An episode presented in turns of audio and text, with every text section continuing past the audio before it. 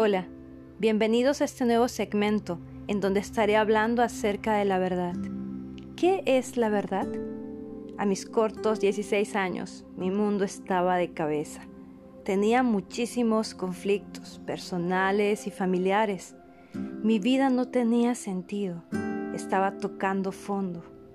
Intenté varias veces quitarme la vida.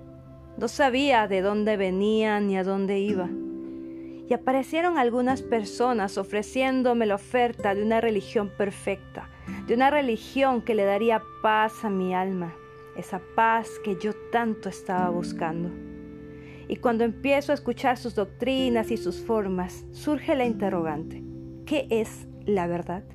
¿Realmente estoy en el lugar correcto o es que alguien me está engañando?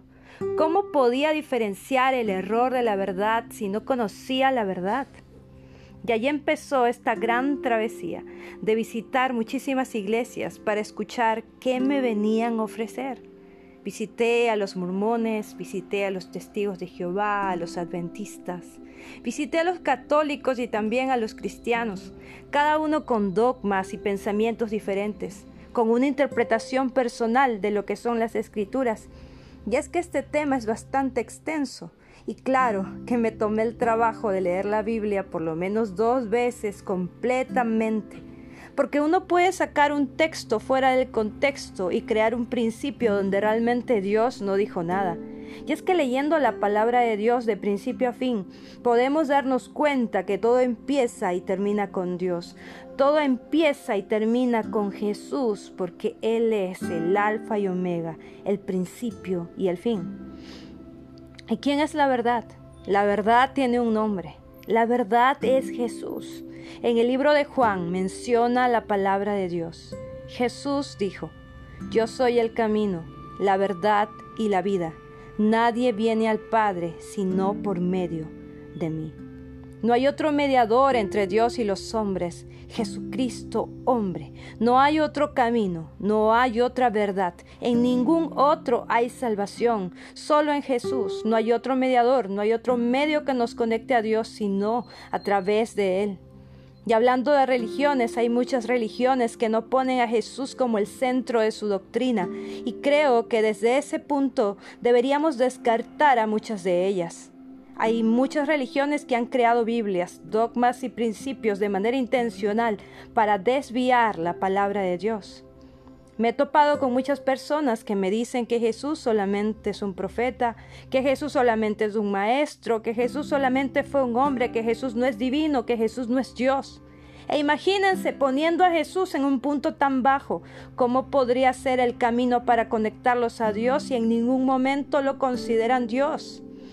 Desde ese punto, por más que esas personas puedan ser buenas, puedan hacer muchas obras, puedan tocar las puertas, puedan tener muy buenas intenciones, lamentablemente, no van a poder llegar al cielo si no creen que Jesús es el Señor, si no creen que Jesús es Dios. Y sí, volviendo a mi historia, doblo mis rodillas una tarde y le digo al Señor, Señor Jesús, te abro la puerta de mi corazón. Hoy te recibo y confieso que tú eres el Señor, que tú moriste en la cruz del Calvario por el perdón de mis pecados. Te abro la puerta, vive en mí, perdóname y límpiame. Anota mi nombre en el libro de la vida. Amén. Cuando hago esta oración de fe, mi vida fue transformada.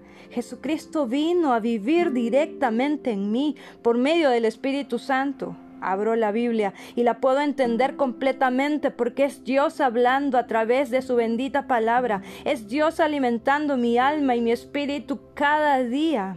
Y soy transformada y mudada en una nueva criatura conforme a su voluntad y a su propósito. Y si me preguntan en este tiempo, ¿Qué es la verdad? Para mí, la verdad tiene un nombre. La verdad es Jesús y tuve un encuentro con la verdad. Y conoceréis la verdad y la verdad os hará libres.